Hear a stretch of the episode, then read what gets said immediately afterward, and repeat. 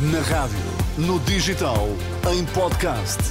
Música para sentir, informação para decidir.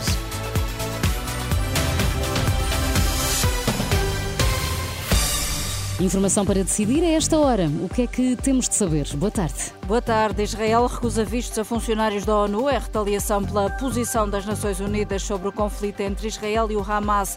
Patriarca de Lisboa antecipa desafios no próximo ano.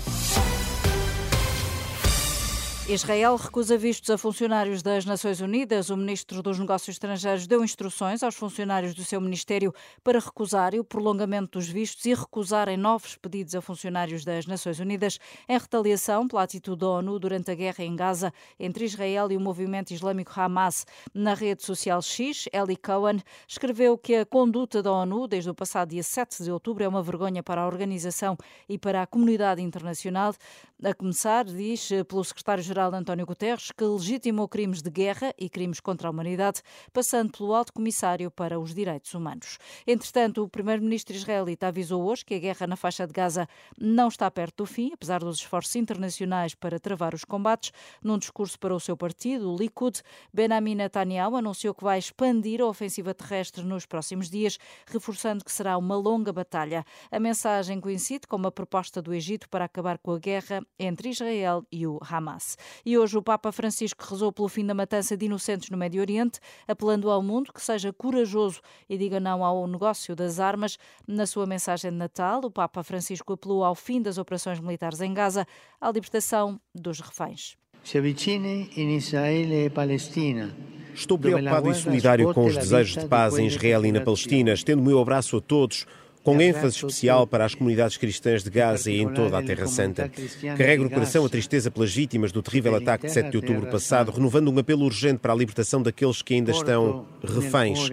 Suplico pelo fim das operações militares que têm tido um impacto assustador com as suas trágicas consequências para as vítimas civis inocentes. Imploro por uma resposta mais eficaz à desesperada situação humanitária e peço a abertura de corredores humanitários para a chegada de ajuda aprendo l'arrivo degli aiuti um excerto da mensagem de Natal do Papa Francisco ao lado de Dom Tolentino de Mendonça. Mais de 20.600 pessoas morreram na faixa de Gaza desde o início dos ataques, a 7 de outubro, dados avançados hoje pelo Ministério da Saúde, controlado pelo Hamas. Hoje foi dia das habituais missas de Natal. O Patriarca de Lisboa alertou para os riscos de uma crise ética.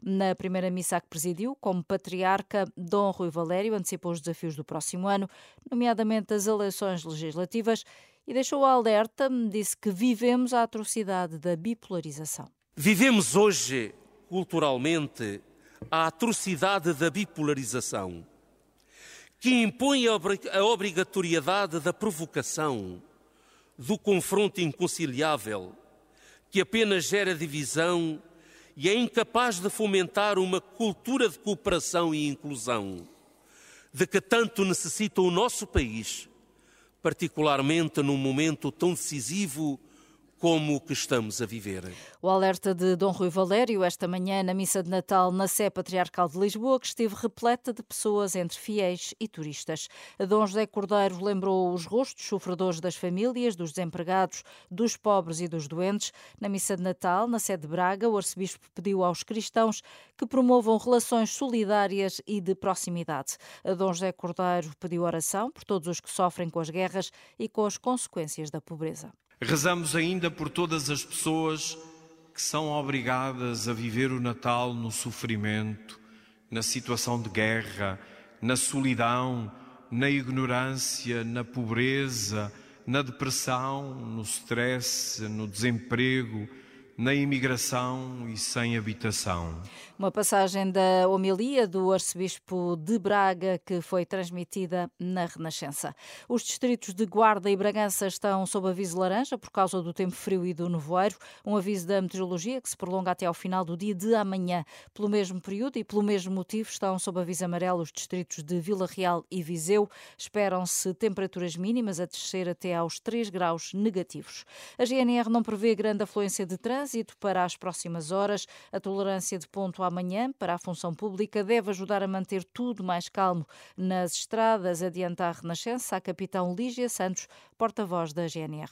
Para o dia de hoje, dia de Natal, dia 25 de dezembro, uh, esperamos ter um trânsito bastante fluido, uh, até porque o dia de amanhã, apesar de ser dia de semana, foi considerada tolerância de ponto. Esperamos também durante o dia de hoje e de amanhã termos um fluxo rodoviário uh, bastante espaçado, bastante regrado naquilo que é e que são os grandes focos e os grandes centros nacionais uh, de, de, deslocação de pessoas.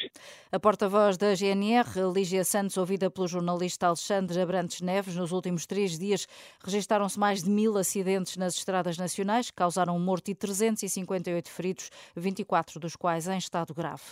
No Brasil está detido o chefe da maior milícia do Rio de Janeiro, Zinho, de 44 anos. Chegou a acordo com as autoridades para se entregar. Foi transferido para uma prisão de alta segurança. Estava fugido da justiça desde 2018.